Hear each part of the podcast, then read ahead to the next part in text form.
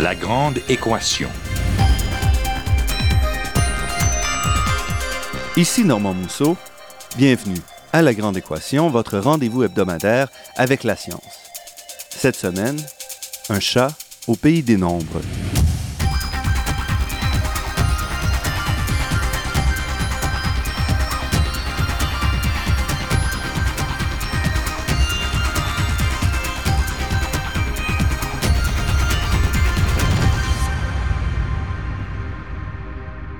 Il est toujours fascinant de rencontrer des chercheurs dont les intérêts transcendent les barrières étroites des spécialisations.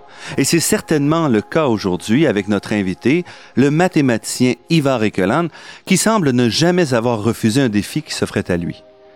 Ivar Ekeland est un mathématicien français d'origine norvégienne qui s'est rapidement intéressé dès les années 1970 aux problèmes mathématiques liés à la gestion et à l'économie. Il a créé à l'Université Paris-Dauphine, où il enseignait d'ailleurs, un programme de mathématiques économiques pour les mathématiciens, probablement le premier programme de ce genre sur la planète. Les travaux d'Ivar Ekeland ont été reconnus par de nombreux prix importants, dont le prix d'Alembert et le prix Jean Rostand. Ivar Ekeland a aussi occupé plusieurs positions d'administrateur très élevées, donc il fut président de l'Université Paris-Dauphine et plus récemment directeur du Pacific Institute for the Mathematical Sciences à Vancouver. Ivar Ekeland est auteur de nombreux ouvrages de mathématiques pour le grand public, dont Chaos, publié en 1996, Le meilleur des mondes possibles en 2000 et Le chat au pays des nombres, un ouvrage pour enfants publié en 2007 et qui pourrait tout à fait décrire ce mathématicien touche-à-tout. Ivar Ekeland était de passage au Québec pour le lancement de l'année internationale des mathématiques de la planète, et c'est à cette occasion que je l'ai rencontré. Ivar Ekeland, bonjour. Bonjour. Merci d'avoir accepté cette entrevue. Vous êtes un mathématicien avec un long parcours, euh, parfois très sinueux, touchant plusieurs domaines. Donc, à la base, est-ce que vous pouvez me dire un peu quelle, quelle est votre spécialité? Bah, moi, j'ai commencé euh, comme mathématicien. Bon, j'ai commencé, je suis toujours un mathématicien. Mais quand j'étais à l'école normale, j'avais voulu changer, j'avais voulu faire de l'économie. Et puis on était dans les années, on était dans les années, oui, on était en 67, je crois, ou 63, 67, on était dans ces années-là. Et la théorie économique n'était pas du tout ce qu'elle est devenue maintenant. Euh, j'avais lu quelques ouvrages et j'avais décidé que ce n'était pas pour moi. Mais j'avais toujours gardé cet intérêt.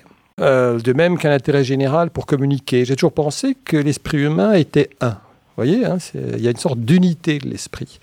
Et ensuite, euh, là, mon parcours, il y a eu à l'Université Paris-Dauphine, qu'on avait fondée. Une université à Paris Oui, une université à Paris qui avait été fondée après la Révolution étudiante en 69. Alors c'était une nouvelle université qui euh, devait s'implanter par une université très classique. Et avec mes amis, on s'est dit, on va lancer un nouveau type d'enseignement mathématique. Les mathématiques sont un langage. Il faut donc, on ne peut pas les enseigner seuls, il faut les enseigner avec quelque chose. Mais ce quelque chose n'a pas de raison d'être la physique et la chimie. Et donc, ça, c'était la première fois qu'on faisait ça au monde, je crois. On avait lancé une filière de mathématiques complète depuis, euh, le, depuis le, bon, ce qu'on dit en France, le premier cycle jusqu'au troisième cycle, c'est-à-dire du sous-gradué jusqu'au post-gradué, où il y avait mathématiques et économie. Les gens faisaient 40% de mathématiques, 30% d'économie, 30% d'informatique et statistique. Et donc, on a tous dû se mettre à enseigner l'économie. Donc, je l'ai enseigné pendant longtemps. Et puis m'est arrivé un accident, c'est-à-dire qu'en 89, j'ai été élu président de l'université Paris-Dauphine, et je me suis aperçu que la théorie des jeux marchait très très bien. C'est-à-dire donc bah, C'est-à-dire que la théorie des jeux, ça consiste à dire que euh, bon, vous pouvez, euh, vous ne savez pas ce que les gens pensent. Hein vous pouvez écouter ce que j'étais toujours à mes étudiants. Vous pouvez écouter ce que je dis, vous pouvez voir ce que je fais, mais vous ne saurez jamais ce que je pense. Donc, on s'en tire quand même parce qu'il y a des accoutumances. On s'attend à ce que les gens fassent certaines choses. Si je vous dis bonjour, je m'attends à ce que vous répondiez, quoique vous n'êtes pas forcé de le faire. Si vous le faites, ça ne veut rien dire. Si vous ne le faites pas, ça veut dire quelque chose. Donc ça, c'est ce qu'on appelle des équilibres, des situations standards où chacun s'attend. Et puis, il peut y avoir des déviations. Donc ça, c'est la première idée de l'économie. Mais quand je disais que la théorie des jeux marchait très bien, c'est qu'il y a une autre idée en économie qui consiste à dire les gens ont un comportement stratégique. Ils peuvent vous dire des choses pour obtenir de votre part une certaine réaction. Une stratégie qui est ou non consciente. En fait. Qui est ou non consciente. Donc euh, j'ai été... Bon, euh, par exemple, si vous êtes euh, dans la direction d'une grosse organisation, euh, l'université avait déjà cette échelle-là, quelqu'un vient et vous dit quelque chose, tout de suite, vous devez vous demander, mais pourquoi il me dit ça précisément maintenant et précisément à ce moment-là? Ça, c'est le comportement stratégique. Et là, donc, j'ai fait ça pendant cinq ans. Et en 94, euh, bon, j'avais été président cinq ans, euh, les, collègues ne m'avaient pas attendu. Hein, je veux dire, pendant ce temps-là, les mathématiques continuaient. Les collègues n'avaient pas arrêté leur recherche parce que je m'arrêtais sur le bas-côté de la route. Donc j'ai dû recommencer quelque chose. Et à ce moment-là, j'avais assez de motivation pour rentrer en économie. Et j'ai travaillé avec un collègue qui est maintenant à Colombia, qui s'appelle Chiapori. On avait travaillé sur des problèmes de microéconomie. Ça a très bien marché. C'est-à-dire, qu'est-ce que la microéconomie? Euh, La microéconomie, c'est, euh, si vous voulez, en économie, on comprend très mal les comportements globaux. C'est la macroéconomie. Mais on comprend à peu près les comportements individuels. Par là, je veux dire, euh, bon, le chômage, on comprend mal, mais comment les gens se comportent vis-à-vis de l'assurance, s'ils en achètent, s'ils n'en achètent pas, ça, on comprend parfaitement bien. L'utilité de la franchise, par exemple, des choses de ce genre. Donc la microéconomie, c'est le comportement individuel par opposition au comportement collectif. Hein. Il y a la grande distinction en économie, le comportement individuel et le comportement collectif. Un peu comme en physique, si vous voulez, en physique, vous avez les atomes et puis vous avez le gaz. De même, dans la théorie économique moderne, on dit il y a les individus, la microéconomie, la microéconomie, et les individus par leur interaction constituent une société. Sauf que les interactions sont beaucoup plus compliquées en économie qu'en physique parce que en, physique, les atomes sont tous pareils. Et ils ne sont pas très stratégiques. Et ils sont pas stratégiques, tandis qu'en physique, ils le sont. Et donc, après, je me suis tourné, j'ai repris une activité, j'ai commencé à faire de l'économie, après, j'ai continué en parallèle. Et puis, il y a eu toute l'explosion de la finance et dans laquelle je me suis embarqué aussi. Et donc, par exemple, euh, j'étudie aussi en ce moment des questions qui sont liées à ce qu'on appelle la... Comment ça s'appelle Oui, la responsabilité limitée, des choses comme ça. Donc, euh, si vous voulez, j'ai pensé très tôt qu'on rentrait dans une sorte de nouvelle ère, à savoir euh, l'ère du tertiaire, si vous voulez, où on pouvait commencer à étudier la société un peu comme on avait étudié la physique. Hein,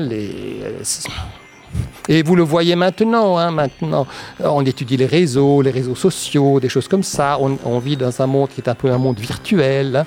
On s'est un peu écarté du monde de la production où on produisait des locomotives, des choses comme ça. Donc on est rentré un peu dans une nouvelle ère et je pense que les mathématiques euh, devraient prendre et ont pris ce virage.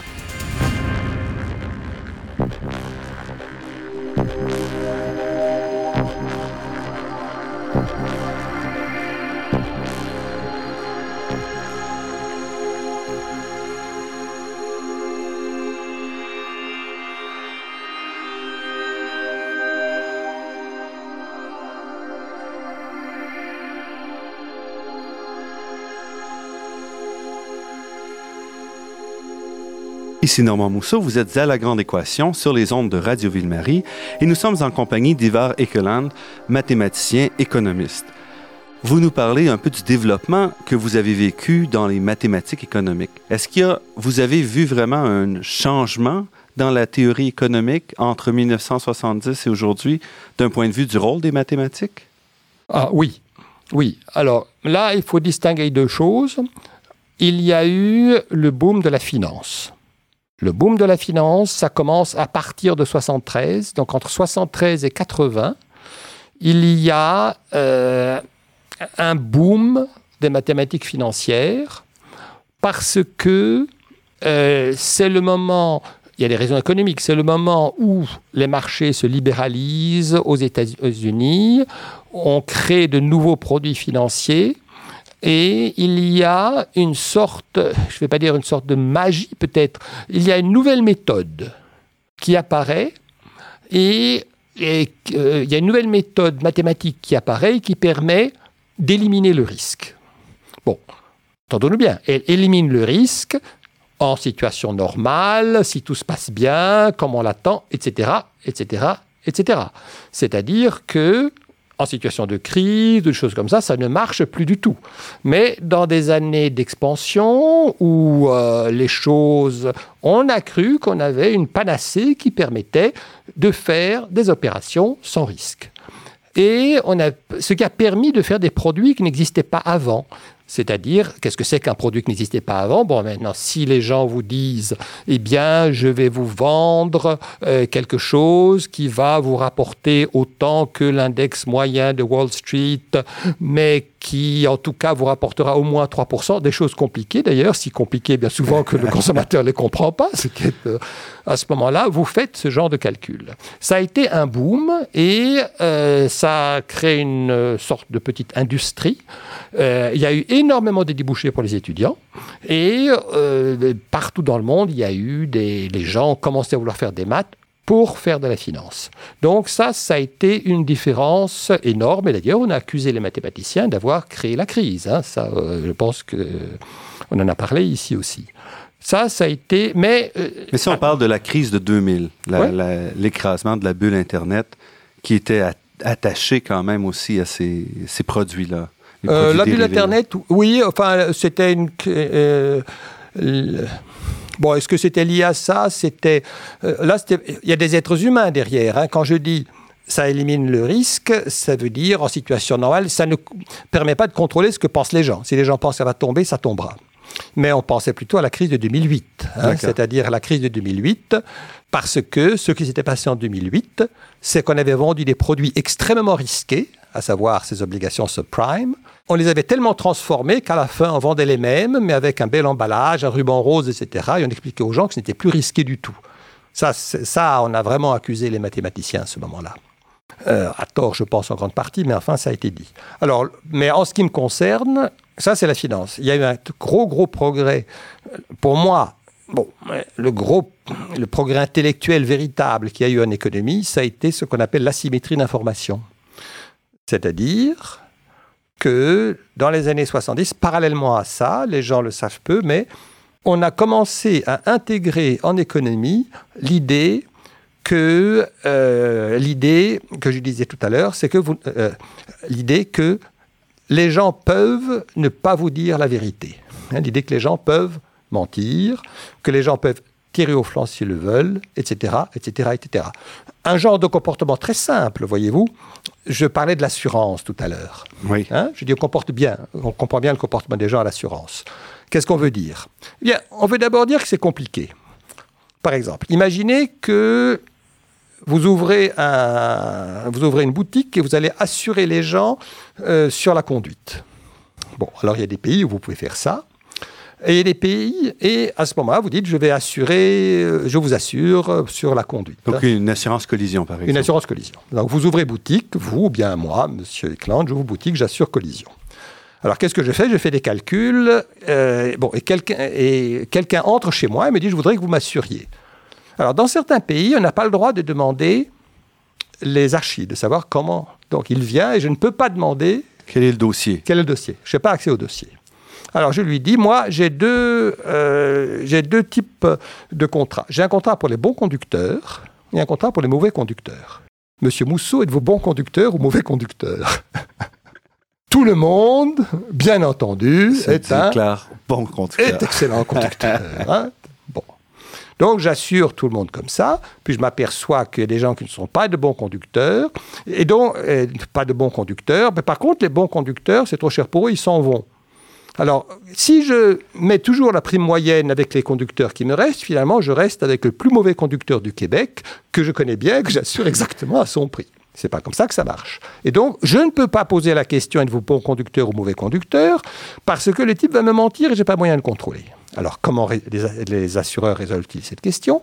Ça, c'est exactement la question de ce qu'on appelle l'asymétrie d'information. Je ne sais pas. Alors, comment s'en tire Eh bien, on s'en tire en disant Monsieur Mousseau, j'ai deux contrats. Un contrat avec une prime élevée et une franchise basse, c'est bien comme ça. Oui, c'est ça. Et un contrat avec une prime basse et une franchise élevée. Lequel choisissez-vous? C'est un déductible aussi. Un déductible, voilà. Un contrat donc avec une euh, prime basse et une déductible élevée, et un contrat avec une prime élevée et une déductible basse. Lequel choisissez-vous?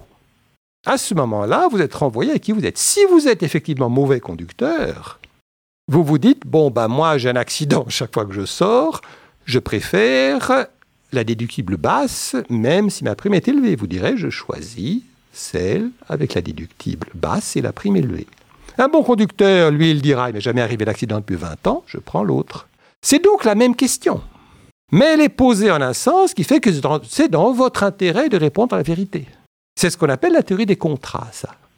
Et elle est omniprésente. Hein. Euh, euh, c'est, elle est omniprésente et ça donne lieu alors à des développements mathématiques extrêmement intéressants, etc., etc. Ça, ça avait été une révolution. Et ça va ça affecte des questions comme l'assurance, mais ça affecte également d'autres questions. Par exemple, de ce point de vue, on peut mieux comprendre ce qu'était ce qu'on appelait dans le temps l'économie politique, les questions de constitution. Parce que l'idée que vous ne savez pas ce que pensent les gens, ça s'applique à tout le monde, même à nos gouvernants. Vous savez, vous élisez quelqu'un, vous ne savez pas ce qu'il pense. Non. Vous ne le savez pas. Vous ne savez pas.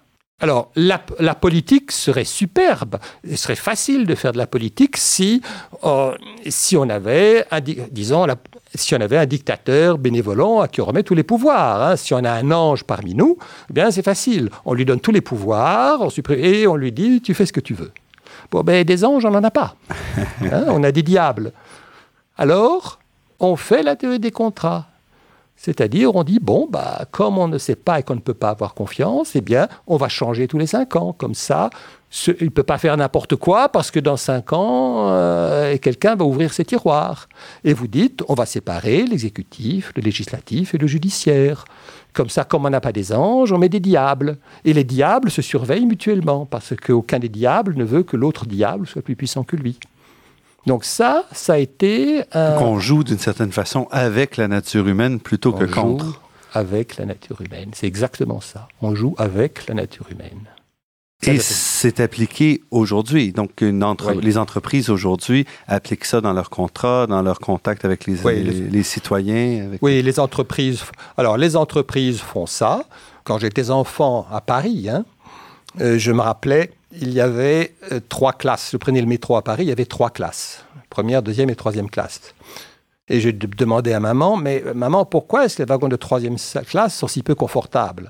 Ça ne coûterait pas cher de faire les wagons de troisième classe aussi cher, aussi confortable wagon de première classe. Mais bien entendu, parce que si le wagon de troisième classe est aussi confortable que le wagon de première classe, alors les gens de première classe iront dans le wagon de troisième classe, et c'est fini. Et c'est le même genre de question, vous comprenez. Ce qu'on voudrait, c'est faire payer aux gens suivant leur fortune.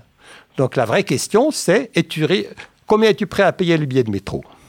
Il y a des gens qui sont prêts à le payer 10 francs parce qu'ils ont beaucoup d'argent, et d'autres qui sont prêts à payer, qui peuvent mettre 15 francs. Mais cette question-là, on n'a pas le droit de la, payer, de la poser. Alors on dit, il va y avoir trois classes. Il va y avoir une classe qui va être chère, vous serez plus nombreux, et puis il y a une classe peu confortable, etc. Et les gens choisissent. Alors, tout et d'ailleurs, l'histoire veut que toutes ces histoires de euh, pricing, en quelque sorte, ça a commencé en France au moment des premiers chemins de fer. Parce qu'on voulait faire ça, justement. Et historiquement, je crois, dans les premiers chemins de fer en 1850, alors pas les métros, les chemins de fer, les wagons de troisième classe n'avaient pas de toit. Il pleuvait sur les gens comme ça, c'était parfaitement clair. Mais vous comprenez, le service est le même. Tout le monde est dans le train et part de Paris. Il arrive à Lyon plus tard, tout le monde arrive en même temps. Comment fait-on pour différencier?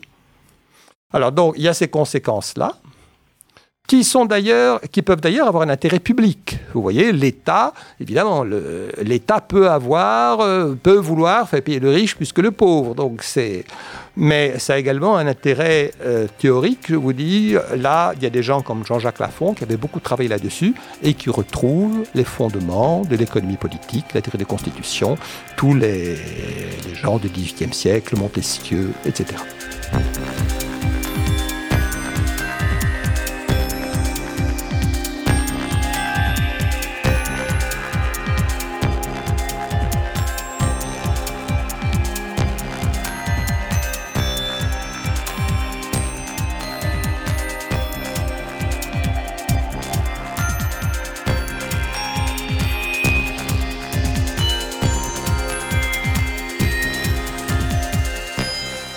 Ici Normand Mousseau, vous êtes à La Grande Équation et nous sommes en compagnie d'Ivar Ekeland. Comme mathématicien, vous vous démarquez aussi parce que vous avez décidé de faire un grand travail de vulgarisation depuis déjà longtemps. Vous avez publié des livres comme Le calcul l'imprévu, Chaos, Au hasard, Le meilleur des mondes possibles et un livre pour enfants, Le chat au pays des nombres. Oui. Pourquoi est-ce que vous vous intéressez à cet aspect-là de, de la communication? Bon, c'est encore une vieille idée. D'abord, j'ai toujours pensé que euh, si on ne peut pas expliquer ce qu'on fait, ce n'est pas la peine de le faire. Vous voyez, c'est euh, une idée que j'ai euh, toujours eue. Et donc, j'ai vraiment aimé faire ça.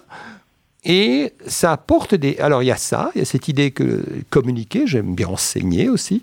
Mais il y a aussi le fait que, vous savez, ça vous clarifie les idées. Voyez, c'est un peu comme quand on fait un cours. Hein. Si vous voulez vraiment comprendre quelque chose, vous l'enseignez. Hein. Il n'y a pas de meilleure manière. Pourquoi Alors maintenant, quand vous écrivez un livre, je ne sais pas, sur la théorie du chaos ou des choses de ce genre, vous êtes forcé de vous poser la question, qu'est-ce qui est important Qu'est-ce qui ne l'est pas? Parce que la littérature scientifique, a des tas d'articles qui paraissent, des articles de circonstances, des choses de ce genre. Mais quand vous faites un article pour le grand, un livre pour le grand public, vous êtes forcé de dire, euh, fondamentalement, ce que vous jugez digne d'être expliqué, c'est ça qui est important. Hein, ce qui n'est pas digne d'être expliqué, ben, fondamentalement, c'est pas la peine de passer trois mois de sa vie à essayer de l'expliquer. Hein. et donc, ça m'a clarifié les idées et ça donne aussi des idées. On se dit, tiens, après tout, je fais ça, voici une question naturelle, pour, personne n'a étudié ça, pourquoi n'irait-on pas dans cette direction? Et c'est un fait aussi que les mathématiques euh, reflètent beaucoup de l'esprit ambiant. Hein. Et c'est très intéressant de voir, on dit toujours les mathématiques, euh, c'est en l'air, ça correspond à rien, c'est pas vrai. Les mathématiques reflètent en grande partie la société, non seulement à cause de la technologie, mais aussi à cause de la vision du monde que les gens ont. Par exemple, il y avait un cas très intéressant qui, était au, euh, qui s'était passé au XVIIIe siècle. Hein. C'était le livre sur que j'avais fait sur le meilleur des mondes possibles, justement. Après, à la Renaissance, vous avez des gens comme Galilée, Descartes, euh, Euler, qui découvrent qu'il y a des lois mathématiques au monde. La loi de Newton, des choses comme ça. On découvre que les mathématiques marchent. Mais comment ces gens-là conçoivent-ils le monde? Ben, c'est aussi l'époque des ingénieurs. Ils se disent, c'est encore des gens qui croient en Dieu, ils se disent, ben, le monde c'est quelque chose qui a été construit. Et il a été construit par qui? Ben, Par le créateur, justement. Hein. ils ne peuvent d'ailleurs pas se permettre de dire autrement, parce que sinon, ça peut se terminer très mal. Donc, ils ont une question. Ils conçoivent le monde comme une machine. Il n'y a pas du tout de vivant. Hein. Pour Descartes, les animaux sont des machines. Ils ont donc cette machine. Oui? Oui, en effet. Non, mais j'étais d'accord avec vous. non, ils ont le monde pour eux, c'est une machine qui a été construite par quelqu'un. Ils se disent, ben, il doit bien y avoir, si on construit une machine, c'est pour quelque chose pourquoi a-t-on construit cette machine-là? Et il cherche des principes de fond. Des principes de fond. C'est ce que cherche Leibniz. Et Maupertuis découvre ce qu'il appelle le principe de moindre action, qui existe encore aujourd'hui. Qui est un principe important. Est-ce que vous voulez l'expliquer un peu? Oui, le Maupertuis dit toutes les lois physiques connues, et à l'époque de Maupertuis, toutes les lois physiques connues, c'est les lois de la mécanique la mécanique, pas la physique compliquée, hein, les boules qui s'entrechoquent, etc., etc. Donc, toutes les lois physiques connues peuvent s'exprimer de la manière, peuvent se ramener à la situation suivante.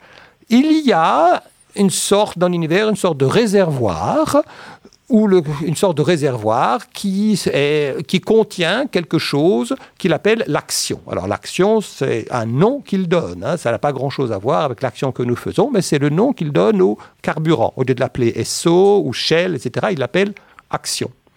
Et chaque fois qu'il y a un mouvement qui se déroule, hein, pourquoi est-ce que la bille tombe en ligne droite au lieu de tomber en faisant des zigzags? Parce que c'est en tombant en ligne droite qu'elle économise le plus l'action. Voilà ce qu'il dit. Donc un principe d'économie. Un principe d'économie, qui remonte très loin d'ailleurs, qu'on peut retrouver avec Fermat, un principe d'économie. Et euh, Maupertu dit, c'est la loi du monde, c'est la signature du créateur dans ses œuvres, etc., etc., etc. Bon, Maintenant, on sait que ce n'est pas vrai au sens où ce n'est pas un principe d'économie puisque l'action n'atteint pas un minimum, elle annule une dérivée. C'est peut-être un maximum, un minimum ou quelque chose de beaucoup plus compliqué comme une selle de cheval.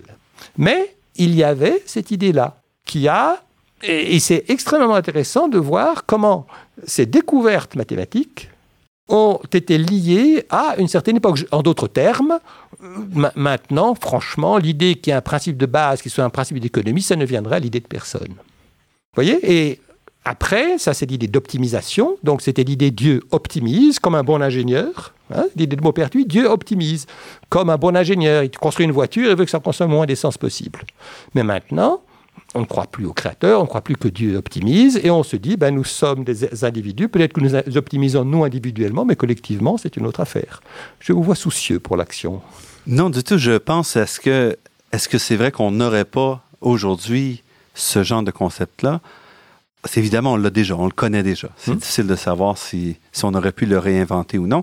Mais si on veut, quand vous arrivez, vous, avec le chaos, c'est plus ça qui caractériserait notre époque, selon vous? Euh, non, ce qui caractérise notre époque, à mon avis, euh, ça a plutôt été la révolution biologique. Hein. Le fait, ça a été la révolution biologique. Ça a été, vous avez tous ces êtres vivants sur la planète, et puis ils n'optimisent rien du tout. Hein. Ils s'adaptent les uns aux autres. Donc c'est la survie à ce moment-là. C'est plus l'optimisation, c'est l'équilibre. Mhm. C'est l'équilibre. L'équilibre, c'est je suis, on vit ensemble, je suis adapté à toi, tu es adapté à moi, et on évolue ensemble. Et puis je, euh, les êtres humains, je développe des défenses contre le parasite. Le parasite me suit, développe des choses contre moi. On arrive à des situations extrêmement compliquées. Donc il y a cette idée que et une idée, cette idée qu'il n'y a pas d'intentionnalité il y a des équilibres. Idée qui d'ailleurs, que j'ai retrouvée chez Spinoza, hein, Spinoza, très tôt, disait, il n'y a pas d'intentionnalité dans le monde. Hein. Si Dieu voulait atteindre quelque chose, ce serait dire que ce quelque chose lui manque, et donc c'est contradictoire. Donc il y a cette absence d'intentionnalité dans le monde, et ce modèle de la biologie qu'on a tellement de mal à comprendre, à savoir les espèces s'adaptent les unes aux autres, elles peuvent disparaître, elles ne marchent pas vers un progrès. Ça, je pense, a été caractéristique. Restez avec nous, nous revenons après cette pause.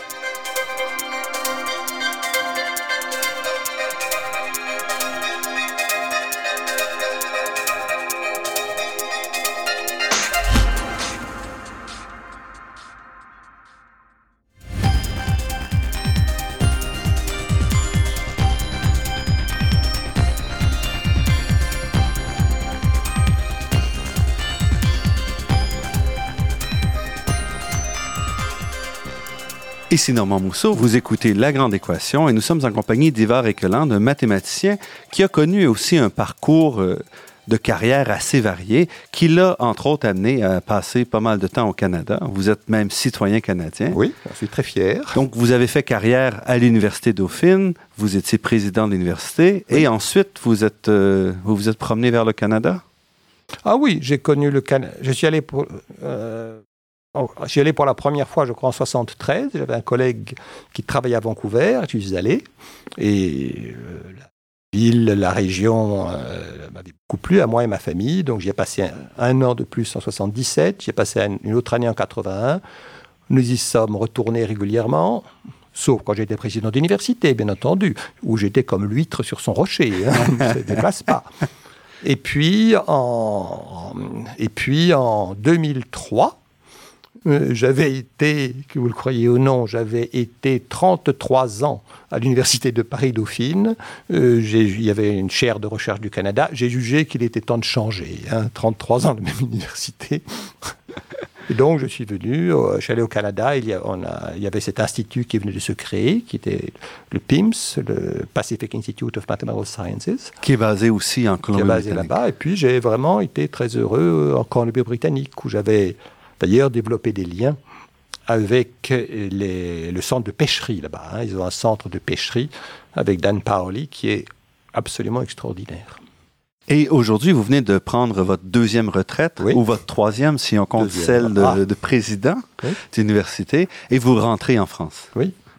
Pour une retraite complète ou vous comptez continuer vos travaux de vulgarisation ou de... Bah, les mathématiques, bah, je pense que nous sommes comme les artistes, hein, c'est-à-dire euh, euh, ça, peindre, bon, les mathématiques ont été ma vie, et puis on, on aime bien comprendre, si vous voulez. Hein. Et puis, ce qui se passe aussi, quand on est jeune, on doit faire une carrière, il faut publier, il faut donc faire ce que tout le monde fait, etc., etc., etc. Quand on est un vieux crocodile comme moi, on fait ce qu'on veut, et je peux m'intéresser aux choses que je juge intéressantes, comme le changement climatique ou les problèmes de responsabilité limitée ou des choses comme ça. C'est-à-dire j'ai le luxe de pouvoir faire ce que je veux. Et je fais beaucoup de recherches, bien entendu, ce qui fait que je suis à Montréal en ce moment. Les collègues sont là, m'ont fait le plaisir de m'inviter. Et aussi, au-delà de ça, vous avez aussi un petit euh, incartade dans le monde culturel, si on veut, avec votre livre Chaos, qui a eu un impact, entre autres, sur le parc jurassique. Oui, ça, euh, bon, euh, il y a un peu un côté légende, hein, c'est-à-dire je suis dans les remerciements. Crichton euh, m'a remercié d'avoir lu mon livre, bon, dans Jurassic Park. Le, je suis cité à la fin du film comme remerciement. Et euh, les, bon, ceci dit, je n'ai jamais rencontré Crichton. C'est d'autres qui me l'ont signalé. Mais si vous regardez Wikipédia, euh, vous voyez des tas de choses, notamment que c'est moi qui aurais inspiré le personnage du mathématicien. Je n'en sais rien. Tout ce que je peux dire, je n'ai jamais vu Crichton il m'a jamais rencontré. Et vous n'étiez pas sur le plateau de tournage de... Il n'était pas sur le plateau de tournage. Ce qui est certain, c'est qu'il a lu mon livre, probablement. C'est à peu près certain. Donc il l'a aimé. En quoi il avait raison, certainement.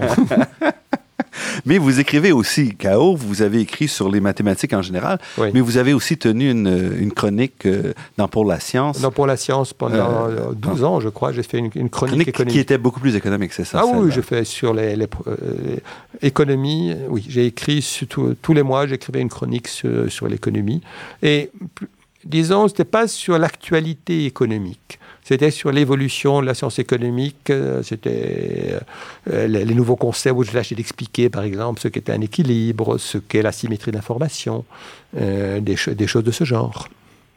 Et ce travail-là, vous avez eu beaucoup de contacts avec les lecteurs pour la partie économique? Oui. Comment vous faites l'équilibre entre la partie plus mathématique peut-être, puis ce travail-là plus économique? Ah, ça, non.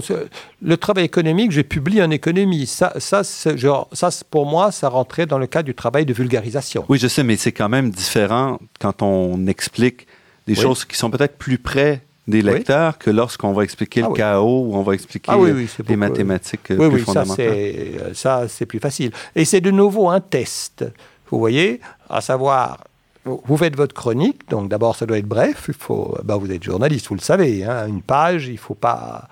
Et d'autre part, euh, si vous n'arrivez pas à mettre, en général je pars d'un article d'économie, qui est un résultat que je juge intéressant, bah, si cet article d'économie, vous n'arrivez pas à le mettre à la portée du lecteur, ou à expliquer ce qu'il dit, ben vous vous dites, c'était peut-être pas aussi intéressant que je ne pensais. vous voyez, n'était peut-être pas aussi intéressant que je ne pensais. Un bon article d'économie, bon, ce que je vais te raconter sur les franchises, sur les déductibles, etc., ça, les gens comprennent, ça, c'est intéressant, si vous voulez, on peut, on peut bien expliquer, etc., etc. Et ça a sa place dans une revue scientifique? Ah oui, oui, oui. Ah oui. Bon, euh, ah, c'est ça, il y a une grande question, est-ce que l'économie est une science C'est ça que vous dites? Oui.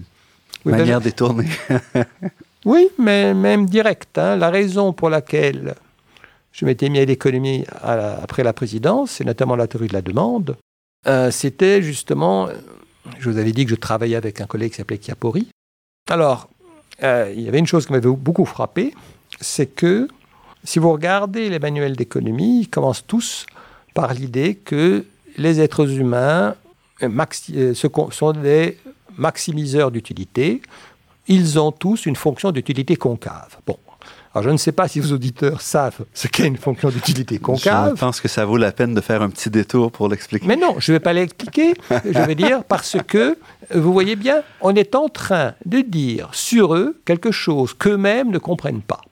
Donc, s'ils ouvrent Économie 101, ils apprendront qu'ils ont une fonction d'utilité concave. Et je suis sûr que, je pense, la première plupart d'entre eux ils ont peut-être une idée que c'est une fonction, mais une fonction concave, peut-être pas. Et si on leur ajoute qu'elle est deux fois continuellement différenciable, encore moins.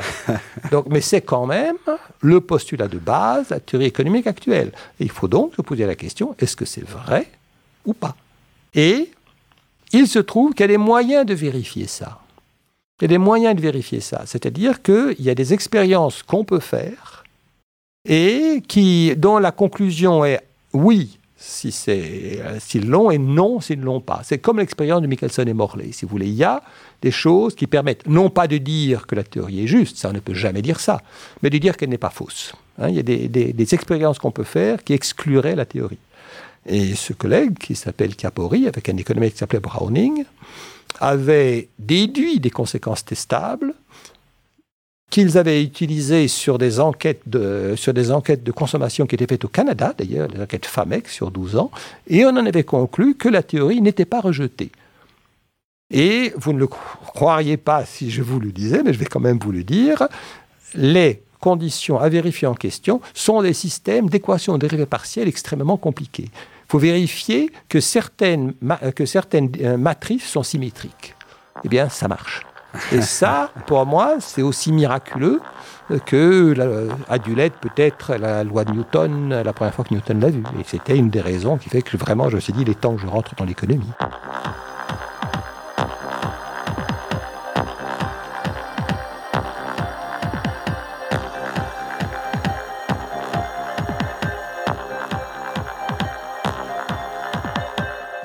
Ici Normand Mousseau, nous sommes en compagnie d'Ivar Ekelande, mathématicien économiste. Vous êtes de passage à Montréal aussi pour le lancement de l'année internationale des mathématiques de la planète. Oui. Et entre autres, vous parlez du climat et de votre questionnement sur ce qui est en train de se passer. Mhm.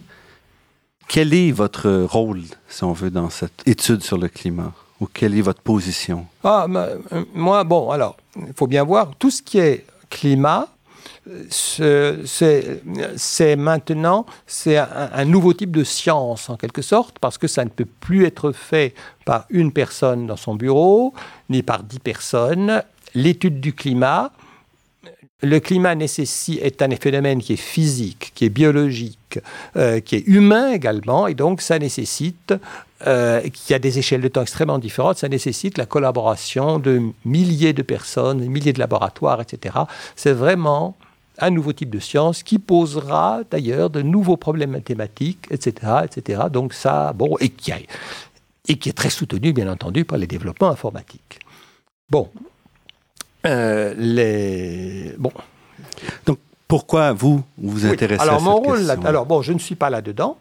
Moi, mon rôle, c'est plutôt mon rôle ou ce qui m'intéresse moi, c'est en fin de course, je considère euh, qu'est-ce qui se passe après? C'est-à-dire que je pense qu'il n'est pas contestable que le climat change et que la planète se réchauffe. hein. On a eu, rien que cette année, ces trois derniers mois, on a eu trois rapports. Un rapport de satellite de l'Union européenne qui dit que la mer, euh, euh, l'océan Arctique sera libre de glace l'été, peut-être même dans 10 ans, certainement avant 2030. Il y a eu un rapport de la Banque mondiale qui dit qu'on va au moins vers 4 degrés de réchauffement avec des, et que ça va être une catastrophe pour les pays pauvres, et un rapport de, euh, de l'Agence internationale de l'énergie qui, lui parle de 6 degrés. hein. C'est des climats, des températures qu'on n'avait pas connues dans le monde depuis 50 millions d'années. Alors je pense que c'est établi. Alors moi, je me demande maintenant, et quelle est l'action derrière? Qu'est-ce qu'on fait? C'est la- l'aspect un peu de l'économiste. Alors, il y a des questions techniques, par exemple, qui sont des questions du genre, si vous voulez prévenir, euh, si vous voulez faire quelque chose pour euh, prévenir ça, il faut une analyse coût-bénéfice. hein. Combien coûte les, Les- la lutte, la lutte, combien Oui, mais euh, vous voyez, on va investir maintenant pour recueillir des bénéfices dans 50 millions d'années. Quel taux d'intérêt Dans 50 va-t-on appliquer Ou 50 ans, pardon, On dans 50 ans, oui. Quel taux d'intérêt va-t-on appliquer oui. Et ça, on n'a pas de réponse. ben, Il n'y a, pas de, y a pas, pas de taux de marché à, à 50 ou 100 ans, il n'y en a pas. Donc c'est là, on rentre dans l'économie normative, à savoir, on doit pouvoir dire, c'est... Et si vous appliquez, on va dire, eh bien, il faut prendre tel taux plutôt que tel autre. Par exemple, si vous dites c'est 10%, bah, écoutez, 10%, Euh, j'avais fait le calcul une fois, je crois, si je me rappelle bien, que un million de dollars dans 100 ans, à 10%, ça vaut même pas un centime aujourd'hui. Donc ça veut dire que c'est pas la peine de faire quoi que ce soit. Donc sur ces questions-là, elles deviennent normatives et les bons choix vont influer sur les politiques. Mhm. Donc ça, c'est une question technique dont je me suis beaucoup occupé.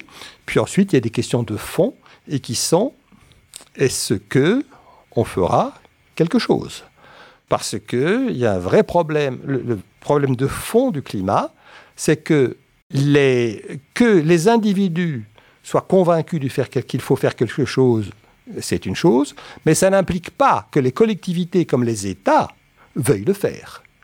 Hein? Ce qu'on apprend en économie, c'est que les États ou les collectivités ne sont pas des individus. Ils peuvent ne pas, ils n'ont pas les mêmes croyances. Ils n'agissent pas comme les individus. Vous pouvez parfaitement avoir une société de gens qui sont absolument dont chacun individuellement est convaincu qu'il, fa- qu'il faut, faut faire quelque chose et que personne ne le fait.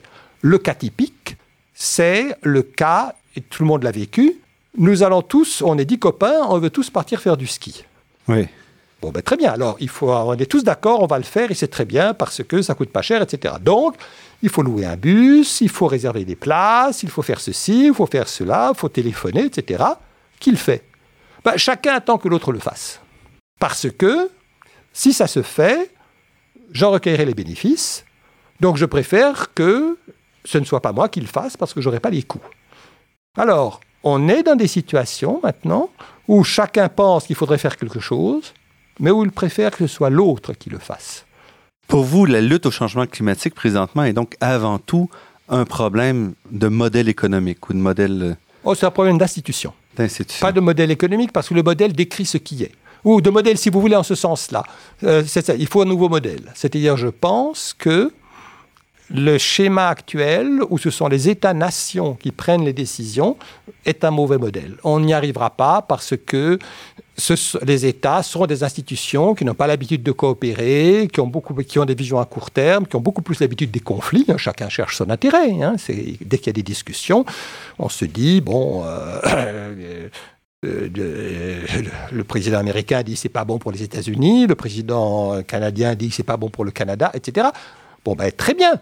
On préfère que les autres fassent les efforts, mais euh, le résultat peut être que l'humanité aille à sa perte. Et ce qui se passe, et s'il y a du progrès sur le changement climatique, vous avez pu remarquer, c'est pas des États que ça vient. Ça vient des grassroots, ça vient de, des communautés, des Ça vient des communautés, des choses de ce genre. Hein, je, je pense qu'il faut. Je ne sais pas si on arrivera à faire ce genre de communauté à temps. Vous n'êtes pas très optimiste. Ah, moi, je ne suis pas optimiste. Non, je euh, regrette de le dire. Je ne suis pas optimiste. C'est un. Il y a des tas de raisons de ne pas l'être. hein. Notez aussi que les dégâts, on les aura dans les vrais dégâts importants, on les aura peut-être plus vite qu'on ne pense. hein. Mais disons, on les aura dans 50 ans. Mais les gens qui prennent les décisions aujourd'hui, ils ne seront pas là dans 50 ans. Donc, euh, Pour vous, quand vous regardez la science Oui. attachée à l'étude du changement du climat, il n'y a pas de problème, il n'y a pas de question qui se pose. On est Non. certain que c'est vrai. On ne sait même pas qu'on soit certain, il y a des probabilités. Mais je parlais à un ami l'autre jour, il me disait, il fait beaucoup de vélo, un professeur. Bon, alors il me dit, moi, quand je suis en haut d'un col et que je grimpe, et puis si je rencontre quelqu'un qui descend, qui s'arrête et me dit, j'ai rencontré quelqu'un qui me disait qu'il y avait une plaque de verglas en bas. Il me l'a dit, il a rencontré quelqu'un qui lui avait dit. Ben, dit-il, moi, je ralentis quand même. Donc, si on est des individus, ben, on te dit attention, il y aura peut-être une plaque de verglas en bas, tu ralentis. Mais les collectivités ne fonctionnent pas comme ça. Elles ne fonctionnent pas comme ça parce que chacun attend que. Si, si je suis seul et si je vais éviter la plaque de verre, c'est moi qui dois faire l'effort. Mais quand on est nombreux, on dit bon, ben, on va- c'est, euh, ce sont les- ce qu'on appelle les paradoxes de l'action collective. Et est-ce qu'on a des solutions? Est-ce qu'on a des modèles? Dire si on adoptait ce genre de mode de fonctionnement, on serait capable d'aller de l'avant tout en préservant évidemment le modèle démocratique, un certain modèle démocratique. Ou est-ce que c'est à inventer? C'est à inventer. C'est à inventer. C'est à inventer. Peut-être d'ailleurs que ça émergera gr- de- d'en bas. hein. Peut-être que ce n'est pas le rôle de mathématicien de proposer. Mais je pense. euh, vous remarquez d'ailleurs qu'il y a une sorte de. euh, bon. euh, Bon, dans tous les pays développés, il y a une sorte de désaffection vis-à-vis du politique. Hein. Je pense que les gens commencent à se rendre compte que les États-nations ne correspondent plus à leurs besoins. Hein. Il y a peut-être ça. Je pense qu'on cherche en ce moment à inventer de nouvelles formes politiques. Je pense ça. Bon, euh, peut-être que les Nations Unies sont une solution, hein, mais euh, il y a de nouvelles. Je, je pense que le problème du changement climatique est un problème politique. Comment est-ce que les faits sont avérés les, tout le, les obstacles sont clairs, les risques sont très inégalement partagés, il y a des gens qui bénéficient, euh, il y a d'autres qui, euh, qui souffrent, etc. Le, quelle est la nouvelle Les structures politiques actuelles ne sont pas adaptées pour le résoudre. Quelles sont les Est-ce que il émergera de nouvelles structures? Est-ce que l'humanité s'en tirera? Je ne sais pas sur euh, ce constat qui est quand même euh, pas facile, mais qui devrait nous forcer à nous poser des questions sur le genre de rupture qu'il nous faut. Ivar Ekeland, vous êtes professeur émérite à la fois de l'Université Dauphine et de l'Université de Colombie-Britannique. Je vous remercie beaucoup pour cette entrevue. Je vous remercie beaucoup pour l'invitation. Merci.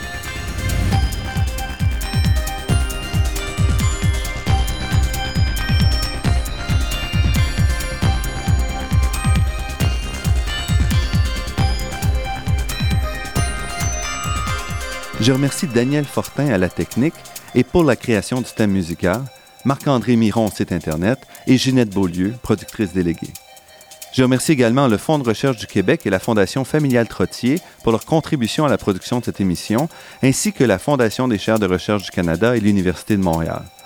Vous pourrez réentendre cette émission en vous rendant sur le site Internet de La Grande Équation.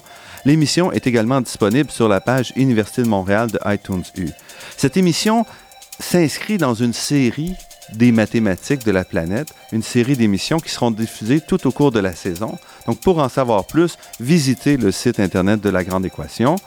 Ici Normand Mousseau, au nom de toute l'équipe, je vous dis à la semaine prochaine et d'ici là, restez à l'écoute de Radio Ville-Marie pour découvrir votre monde sous toutes ses facettes.